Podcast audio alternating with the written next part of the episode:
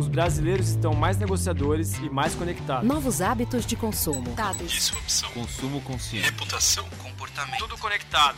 Do ponto de venda às redes sociais. Podcast Nielsen Brasil. A ciência por trás do consumo. Cidades e países em todo o mundo estão caminhando para planos de saída gradual dos cenários de quarentena e restrição de circulação de pessoas proporcionados pela Covid-19. Isso ocorre em ritmos e formas diferentes, e, no entanto, as empresas possuem muitas dúvidas similares relacionadas ao futuro e como isso deve ser conduzido. Em resposta, a Nielsen mapeou os principais desafios do consumidor, da indústria e do varejo segundo três cenários de movimentação dos mercados, com base na entrada antecipada, tardia e prolongada na nova normalidade. Ao longo desse episódio, conversaremos com nossos especialistas sobre o que esperar desses três cenários no pós-Covid-19 Sou Mariana de Paula, de Marketing e Comunicação da Nielsen Brasil, e obrigada por se conectar. Oi, gente! Bem-vindos e bem-vindas ao episódio especial do podcast Nielsen Brasil sobre a vida pós-Covid-19. Eu sou Margarete Utimura, lidero a indústria de higiene, beleza e limpeza da Nielsen, e hoje nós estamos gravando esse episódio de maneira online, cada um na sua casa. Estão conectados comigo o Dom, o Domênico, que é líder de Global Client Delivery da Nielsen. Ele é o responsável por transformar todos os nossos números nos insights que vocês estão acostumados a ver da Nielsen. E a Mariana de Paula, que é a líder de marketing e comunicação da Nielsen Brasil. Muito obrigada por estarem conosco. Vocês já devem ter visto ou ouvido que a Nielsen fez uh, uma análise identificando seis etapas do comportamento do consumidor durante aí essa pandemia da Covid-19.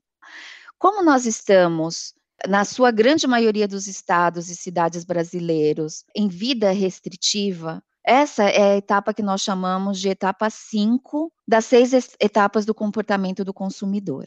E para começar a nossa conversa, eu queria que você, Dom, comentasse com a gente quais são as principais características, tanto em relação ao consumo, quanto em relação às ações da indústria e do varejo durante essa etapa de vida restrita. Claro, Marga. É, nós temos notado que, a partir do momento que as pessoas passam a viver em um momento de vida restrita, né, ou seja, no confinamento, elas acabam sendo obrigadas a ajustar e até mesmo mudar uma série de hábitos e comportamento que elas tinham. Por exemplo, quando a gente pensa no lazer, né? As pessoas estavam acostumadas antes do confinamento a no sábado à noite sair, né, para ter um jantar com a sua família, ou almoçar com a sua família, ou encontrar amigos no bar. Agora essas pessoas são obrigadas a trazer esses momentos para dentro de casa, né? E criar esses momentos, criar essas experiências, sejam eles um jantar especial com a família, que vai permitir ali um momento mais indulgente, um happy hour com os amigos do trabalho ali de forma online, né? Ou até mesmo ali uma prática de atividade física que agora tem que ser feita dentro de casa. Então a gente vê esses momentos dentro de casa sendo criados, o que abre uma série de oportunidades tanto para a indústria quanto para o varejo, mas também são oportunidades que vão exigir uma certa né, recalibragem, tanto da indústria quanto do varejo. Quando a gente pensa na ótica do varejista, por exemplo, né, a gente viu os varejistas tendo que ajustar ali o volume de vendas do, do canal online versus offline, ter toda a etapa de preparação, de infraestrutura para poder atender essa demanda que veio do canal offline.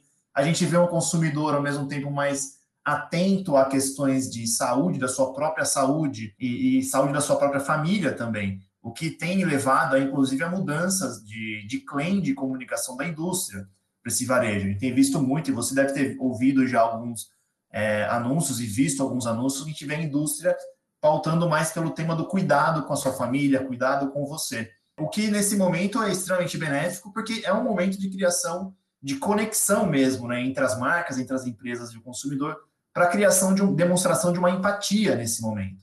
Porque essa empatia vai ser lembrada por esse consumidor daqui a um determinado tempo, quando as pessoas saírem né, da vida de confinamento, e mesmo durante essa vida de confinamento. E as marcas, se fizerem isso muito bem, as empresas, se fizerem isso muito bem, vão ser recompensadas lá na frente. Então, a gente tem visto já essas mudanças acontecendo nessa etapa de de confinamento e já com impacto direto, gerando oportunidades, mas também levando algumas, é, alguns movimentos de, de, recalibragem de ações né, por parte da indústria e também por parte do varejo.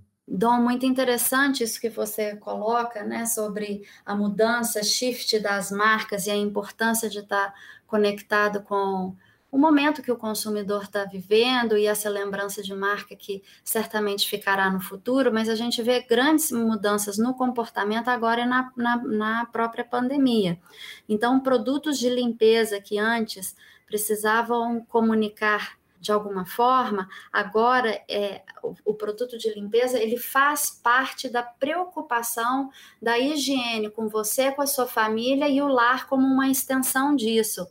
Então, a gente vê várias marcas que começam a, a ser muito efetivos na comunicação de higienização da casa, de eliminação das bactérias, de eliminação dos germes, para garantir que o, o seu lar, né, que é o seu refúgio, ele esteja também protegido é, da pandemia que acontece lá fora um elemento muito importante no comportamento do consumidor, é claro, as lojas fechadas. Hoje a gente tem um comportamento onde o grande varejo está aberto e mesmo assim restrições de visita até o ponto de venda, uma simples ida hoje ao mercado é, não é tão simples como antes, né? Você tem que preocupar com a máscara, você tem que preocupar com o álcool gel, você tem que preocupar com limpar as, as, as compras quando você chega em casa. E nesse momento, então, o consumidor pensa: eu faço essa compra fisicamente, eu faço essa compra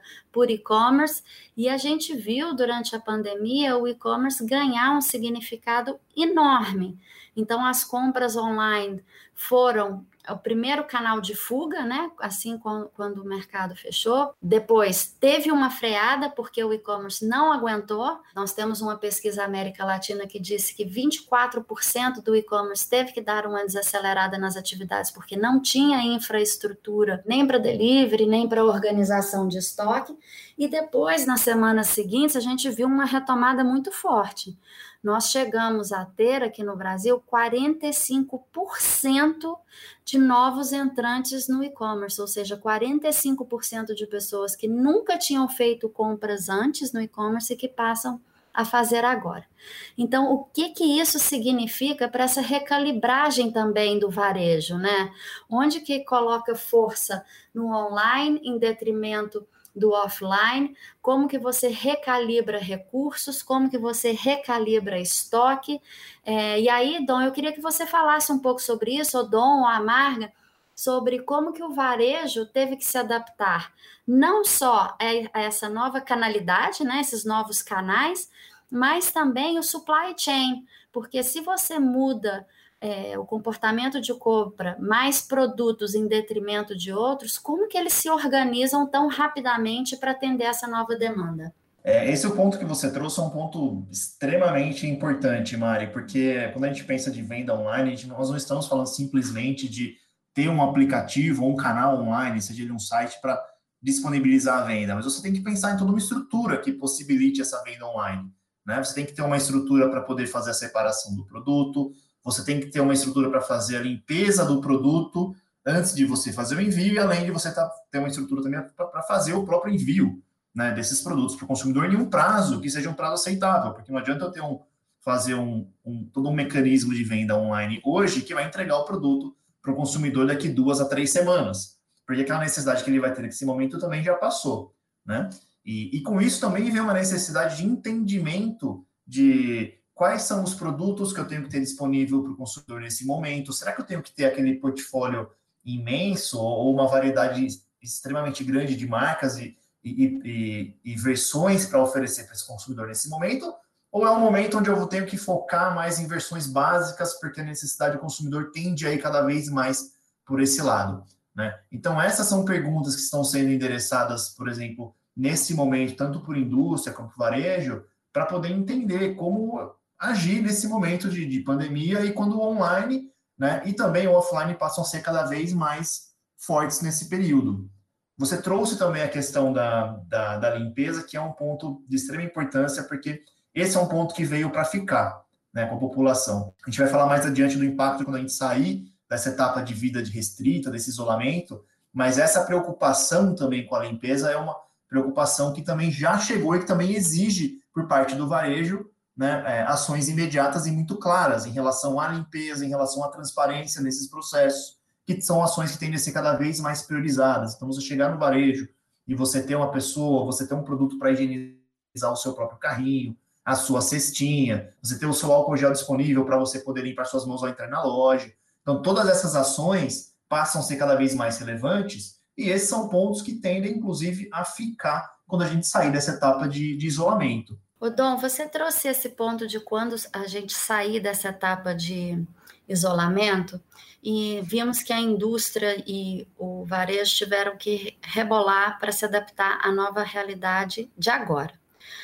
Mas como que fica isso para um futuro bem próximo, né? Como que a gente está enxergando é, a reação dos consumidores e como que os fabricantes precisam reagir a eles nesse cenário é, de volta ao novo normal. Eu queria que você contasse o que, que a Nielsen viu nesse processo desse, dessa retomada. Esse é um ponto bem interessante também, Mari, porque nós conduzimos um estudo considerando de todos os cenários que nós tínhamos, ou seja, um cenário em que nós ficaríamos em lockdown, em vida restrita até a pandemia acabar, o mesmo cenário em que nós ficaríamos em lockdown né, até aparecer uma vacina, por exemplo, ou um último cenário, que foi o que a gente considerou para o nosso estudo, que é aquele cenário onde as pessoas ficam numa vida restrita, porém, em um determinado momento, a gente deixa de ter medidas restritivas tão fortes e a gente começa a aumentar as medidas preventivas, né, saindo dessa vida de confinamento. Assim que a gente sair desse momento de confinamento, o consumidor vai levar essas mudanças junto com ele que, que vão demandar ações diferentes por parte da indústria e do varejo. E a gente criou aqui três é, séries temporais para a gente poder entender né, como que o consumidor sai desse, dessa vida de confinamento. Então, o que a gente já sabe é que quanto mais tempo o consumidor ficar, por exemplo, numa vida restrita, mais tempo ele tem para ajustar esses comportamentos e seus hábitos de compra. Ou até mesmo maior vai ser a necessidade dele em ajustar, né, visto que o impacto econômico e financeiro sobre ele também tende a ser maior. Né? Então, a gente criou em três séries temporais, como mencionei. Então, a primeira série temporal, que é quando as pessoas ficam né, por até três meses no modelo de vida confinamento, que foi o que a gente chamou de retorno antecipado. Depois a gente criou uma segunda série, quando as pessoas ficam de três a seis meses, que é o que a gente já está chamando de retorno tardio, e uma, um retorno aí acima de seis meses, que é o que a gente chama de retorno prolongado. Né? Então, em cada uma dessas três séries, as ações, tanto da indústria como do varejo, vai ter que ser diferente, porque o impacto do consumidor é diferente. Quando a gente pensa no retorno mais antecipado, que aquelas pessoas que saem da vida restrita em até três meses, a gente vê que muito dos comportamentos o consumidor vai levar com ele. Como, por exemplo, essa discussão que a gente estava tendo agora sobre a questão da higiene, né? essa preocupação com, com os processos. Mas alguns alguns dos comportamentos do consumidor podem voltar ao que era antes. Né? E aqui a gente entende, então, que os impactos eles acabam sendo mais parciais de ver as empresas, a economia, podendo retomar mais facilmente esses hábitos e, e condições que as pessoas tinham até então, antes dessa, desse momento de, de confinamento, mas a gente e, e, sem ter a necessidade tanto de uma ajuda governamental. Agora, quando a gente já vai para um período de confinamento em que as pessoas ficam até seis meses de confinamento, aqui a gente já começa a ver um impacto tanto social como econômico muito maior porque as necessidades que essas pessoas têm, que o consumidor brasileiro tem, ele vai acabar, ela vai acabar sendo transformada. E a gente tem, por exemplo, uma mudança na percepção de valor muito grande. A gente vai começar a ter uma valorização do básico muito, mai, muito maior do que é hoje, por exemplo, porque as pessoas vão estar mais impactadas financeiramente. A gente vai ter uma, uma transformação do consumidor aqui de uma forma muito mais significativa. E quando a gente fala de um, de um período já prolongado, por exemplo, quando a gente fala de um período de seis a nove meses, aqui sim o impacto é muito grande. A gente pode chamar até de um grande choque econômico e financeiro na vida das pessoas. Porque a gente imaginar que a gente vai viver num período de seis, nove meses de confinamento, você pode imaginar qual é o impacto que isso traz quando a gente pensa em desemprego, quando a gente pensa em renda, o que vai fazer com que as pessoas transformem de uma forma drasticamente aqui é, de novo, a sua percepção de valor. As pessoas não vão ter muito mais poder de escolha, elas não vão, por exemplo, procurar mais por promoção, elas vão sobreviver com preço baixo todo dia. e vai demandar da indústria, por exemplo, aqui uma grande reinvenção para poder restabelecer atributos que é, respondam a essas necessidades do consumidor. Ao passo que quando a gente estava falando ainda de um retorno de até seis meses, a gente estava falando das empresas é, ainda ajustarem, né, é, reconsiderar, relançar suas necessidades. Agora não, agora a gente já está falando aqui de uma grande reinvenção para que tanto indústria e varejo consigam permitir que o consumidor sobreviva com um impacto tão prolongado dessa maneira. Odon, é certo que é, quanto mais tempo a gente fica em isolamento, mais as nossas expectativas crescem, né? E mais ansiosos a gente vai ficando e mais o comportamento vai mudando, né? Disso tudo que você falou para a gente até agora. Vocês estão vendo algum tipo de diferença entre os níveis socioeconômicos? Então, há uma diferença de comportamento entre as classes sociais ou, ou o medo, a ansiedade, ela é basicamente a mesma em todas elas? Existe sim, Marco, uma diferença, e uma diferença muito grande, tá? Que a gente está vendo e também do que a gente espera, tá? Que venha pela frente, porque os impactos eles vão acabar sendo diferentes dependendo da classe social. E a gente vai ver basicamente dois segmentos muito claros de consumidores, e na verdade a gente já consegue ver segmentos hoje, que é um segmento onde a gente tem um consumidor protegido, que são aquelas pessoas que estão passando por esse momento sem perder seus empregos e sem impactar sua renda, que reagem de uma certa maneira de, diante desse cenário. E a gente tem também um, um, segundo grupo, que são aqueles impactados, né, aqueles restringidos. São as pessoas que já perderam seus empregos, que não puderam é, abrir os seus negócios e que tiveram um grande impacto na renda. E aí, de novo, as mudanças que essas pessoas vêm passando e as ações que elas vêm fazendo para continuar consumindo e, em determinado momento até continuar sobrevivendo, elas são bem diferentes. Né? Então, a gente tem notado, sim, questões muito diferentes em relação à valorização de, de atributos, relação a canais de compra, a, a questão própria de uma, uma polarização, na verdade, muito grande no, no consumo, porque você tem, como eu falei, nas classes mais altas, ou que a gente pode entender como esse consumidor protegido, você vai ver ainda assim que ele sai de uma quarentena, por exemplo, ele ainda vai se dar ao luxo de buscar algo indulgente, porque ah, eu passei um período muito grande de confinamento, eu mereço agora um, certo mimo. Já quando você pensa nos restringidos, esse cara saiu da quarentena e está tentando retomar a vida dele. Então ele vai continuar buscando o preço baixo, vai continuar precisando de ajuda governamental, de ajuda humanitária. Né? Então, essas diferenças elas são grandes e a gente vê um movimento bem polarizado. E Mari, como é que você acha, então, que tudo isso se traduz aí para essa retomada do consumo, para essa retomada do mercado? Extremamente importante essas três fases que o Domênico comentou, de retomar, recomeçar e reinventar. E muito importante as empresas entenderem, terem uma visão muito granular desse consumidor protegido ou blindado, que a gente chama, e esse consumidor restringido. Quando a gente olha o consumidor blindado, que é esse que até de certa forma pode ter feito economias durante esse período da quarentena, é uma pessoa que não, não perdeu o emprego e que talvez esteja gastando menos porque não sai para ter momentos de lazer fora de casa, não vai para um aniversário, por exemplo, não compra um presente. É, esse consumidor ele tem umas características muito curiosas que são experimentação de novas marcas, talvez até pela não disposição de todos os produtos no ponto de venda, ele arrisca experimentar alguma coisa que antes ele não experimentaria. Ele, como não gasta num restaurante fora, talvez ele esteja disposto a pagar por um produto mais premium em casa, fazer uma refeição mais elaborada. Então, ele adquire certos comportamentos que é a hora dos fabricantes e dos varejistas entenderem essa nova necessidade e oferecer produtos adequados a ele. Existem linhas de pensamento que dizem que talvez o comportamento do consumidor no curtíssimo prazo não vai mudar, mas a gente acredita na Nielsen que esses momentos de pandemia são, ou momentos de crise, são grandes aceleradores de tendência. Então, ainda é o momento das empresas inovarem, buscarem essas novas necessidades do consumidor, é, oferecendo a possibilidade de ampliar a sua cesta de produtos que leva para casa.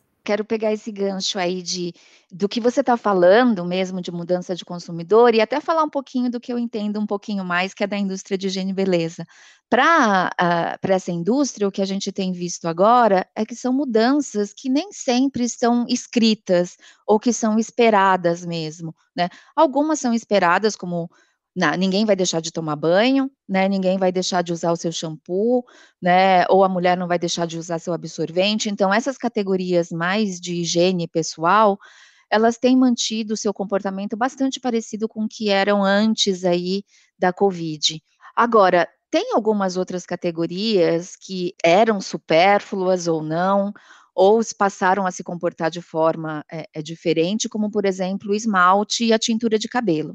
Acho que essas são duas categorias que antes a mulher estava muito acostumada a ir à manicure e ao cabeleireiro, né? E como é que fica isso agora no momento de pandemia? Então, num primeiro momento, por exemplo, para esmalte, o que a gente viu é que era uma categoria que estava crescendo bastante antes da crise, mas que continua crescendo deu uma desacelerada, mas continua crescendo. Então, isso é um indicativo de que as pessoas estão aí fazendo a sua unha dentro de casa. Não no primeiro momento, mas conforme ela vai se estendendo, né, esse, esse ficar em casa, acho que chega uma hora que as pessoas não aguentam mais e querem fazer suas unhas. Da mesma forma que a tintura de cabelo. Tintura de cabelo, acho que no começo, quando a gente não sabia quanto tempo ia demorar tudo isso, até todo mundo estava tolerando suas raízes brancas, né? Agora ninguém consegue mais tolerar suas raízes brancas e vem trazendo então a tintura e fazendo a sua própria tintura dentro de casa. Além de todo o movimento do faça você mesmo o seu produto aí de depilação, cada um vai descobrir a sua maneira de se adaptar a essa nova crise. Super importante que a gente note tudo isso, né? Cada um vai reagir de uma maneira diferente e cada categoria vai ter um comportamento aí diferente da outra, diferente do que a gente estava acostumado a ver antes disso tudo. Sim, Marga, e, e, esse comportamento do consumidor, agora mais do que nunca, as empresas precisam ter uma visão granular, e aí você trouxe o exemplo do, de higiene e beleza, e a gente tem exemplos de outras categorias, como papel de parede, que semana tras semana vem aumentando. Né? Então entra dentro papel dessa... de parede, Mari. Papel de parede. E gente. a gente vê isso crescendo é, no, no, varejo moderno, né, na, na, na, nas grandes lojas, né, hipermercados, supermercados e compras em sites, que vem dentro dessa macro tendência que a gente vê de transformar o celular como um refúgio. E aí, voltando para o novo normal, as empresas nos perguntam, mas isso vai continuar? Então, vai continuar a usar o esmalte em casa? Vai continuar a pintar o cabelo? As pessoas vão continuar decorando a sua casa? Como que a gente deve se preparar, né? Como que a gente deve organizar o nosso portfólio e, e os nossos estoques no ponto de venda para atender isso. A gente sabe que num curto prazo o retorno à vida, ao, ao lazer fora de casa, ele não vai ser imediato. Então, esses momentos em família, de receita e esses novos cozinheiros que surgiram, isso é algo que vai se prolongar o nível de socialização, de ida a um bar que a gente tinha antes, no curtíssimo prazo, por mais que a quarentena seja liberada, ele não vai acontecer da mesma forma. A gente sabe que tem restrições no ponto de venda, as pessoas demoram um pouco para retomar esse hábito. Então é importante é, entender que esse momento no lar, e talvez ele seja expandido com um momento com amigos, ele vai continuar acontecendo, então as empresas precisam fazer esse shift.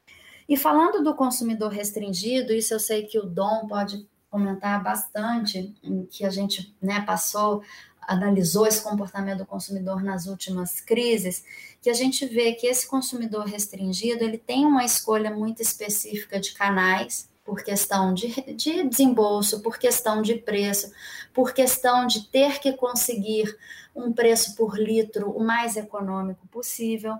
Dom, comenta um pouco sobre essa escada que a gente né, fala na Nielsen já há um tempo, quando a situação, né, o reinventar, ou daqui seis a nove meses, possa acontecer. Sim, Mari, esse é um ponto que a gente vê, de fato, um impacto diferente, né? Tanto do consumidor restringido quanto do, do protegido, né? Quando a gente fala do restringido, por exemplo, a gente vê esse consumidor já não tendo mais espaço para ter procuras no varejo que não, não levem a ele um menor preço, né? Então, enquanto que a gente vê o consumidor protegido, né, ainda fazendo uso de canais que entregam para ele conveniência, entreguem serviço, esse consumidor que está aqui já impactado, ou seja, restringido, ele já vai para canais que entregam preço. Ele já procura por preço baixo, né? Ele não está procurando por promoção, ele está procurando direto por preço baixo.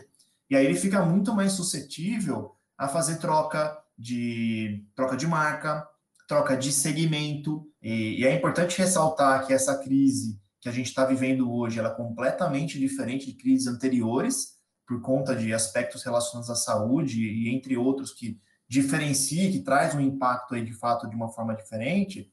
Mas o que a gente vê é que o que a gente viu nas outras outras crises foi que o comportamento que foi mudado ele ficou. E a gente espera que esse também fique, pelo menos até esse consumidor conseguir se reequilibrar né, financeiramente. Então, a gente tem visto essa busca por esses canais, uma mudança de marca cada vez mais suscetível e também a busca por opções para continuar acessando uma determinada marca, uma determinada categoria. E, Mari, você trouxe um ponto também que foi muito interessante, que é a questão do, do lar como um refúgio, né? E, e, a gente tem notado pelos estudos que a gente tem conduzido, até mesmo olhando para outros países que já estão uma etapa um pouco à frente do Brasil, que é essa questão do consumidor continuar, mesmo quando ele sai do confinamento, ele continuar tendo o lar como seu refúgio. Quando a gente pensa na ótica da, da indústria varejo, por exemplo, o consumidor que tem o lar como seu refúgio e que fica mais tempo em casa, ele tende a buscar mais a tecnologia, e aí sim o Covid, concordo com você, foi um grande acelerador de transformações, grande acelerador de mudanças, né? E ele continuar usando mais a tecnologia para continuar consumindo também obriga que a indústria e varejo busquem aqui é, novas formas de conexão com esse consumidor que vão além que vá além das lojas, né? Então como que ele como que ele se mantém conectado com esse consumidor, seja através de redes sociais, seja através de plataformas de streaming ao vivo, de realidade aumentada, ou seja, é uma, é uma nova normalidade que vem para a gente trabalhar aqui que desafia também a indústria e varejo a caminharem cada vez mais por esse lado da tecnologia. Bom, gente, a gente está caminhando aqui para o final da nossa conversa, infelizmente, né? E eu queria saber de vocês quais são as considerações, então, o que vocês gostariam de deixar de recado uh, do que vem pela frente para os para a indústria, para o varejo. Né? Queria ouvir um pouquinho de vocês aí para a gente concluir. É, o Domênico comentou agora há pouco sobre a grande aceleração da transformação digital que a gente teve, desde um ponto de vista da, do, dos canais, né, dessa interação maior entre offline online, o offline jogando para o online, o online jogando de volta para o offline. É, nesse momento, onde a saúde é uma preocupação máxima, a gente, é, os varejistas trabalharem também com a transformação digital no ponto de venda é extremamente importante. Ter menos contatos humanos nesse momento torna-se primordial para a saúde. Então, todos aqueles caixas né, de scan and go que você mesmo faz o seu checkout é extremamente importante. Aplicativos que a gente vê que já foram desenvolvidos para você saber o que, que tem de estoque no, no, na loja que você frequenta, quantas pessoas estão circulando lá no momento, medição de temperatura que são feitas antes que as pessoas entrem. Todas essas medidas são muito importantes que o varejista leve em consideração. Eu queria só fazer uma observação sobre o fabricante, e eu já passo a palavra para o Dom, que a gente vê também toda uma indústria que se movimenta para criar embalagens que garantem que não sejam contaminadas. A gente ver processos lá fora automatizados que tenham menos contatos possíveis também com humanos, ou seja, uma fábrica invasa, empacota, coloca dentro de um caminhão, esse caminhão chega numa plataforma e aí, em vez de uma interação de cinco pessoas, teve uma interação de uma, duas pessoas. E nisso vem a grande movimentação de ações locais, onde o consumidor se preocupa com o seu ecossistema, com a sua comunidade. Então, há uma valorização de tudo que seja mais local, ganhar grande notoriedade no consumidor, tá? Então, são depósitos é, locais, é, trabalhadores locais, é, entregas locais, condomínios que se ajudam nessa entrega, tudo que for nesse sentido de menos interações ou que, ou que o produto atravesse mais etapas ou mais barreiras, será altamente valorizado nesse novo normal. Dom, deixo contigo as ações que devem ser adotadas para os fabricantes. Legal, Mari. E as ações estão bem pautadas sobre um pouco do que você trouxe agora para a gente, né, de conteúdo. Então, basicamente, o que eu acho que é, indústria não pode perder de vista é entender e atuar sobre o que é mais importante nesse momento para o consumidor.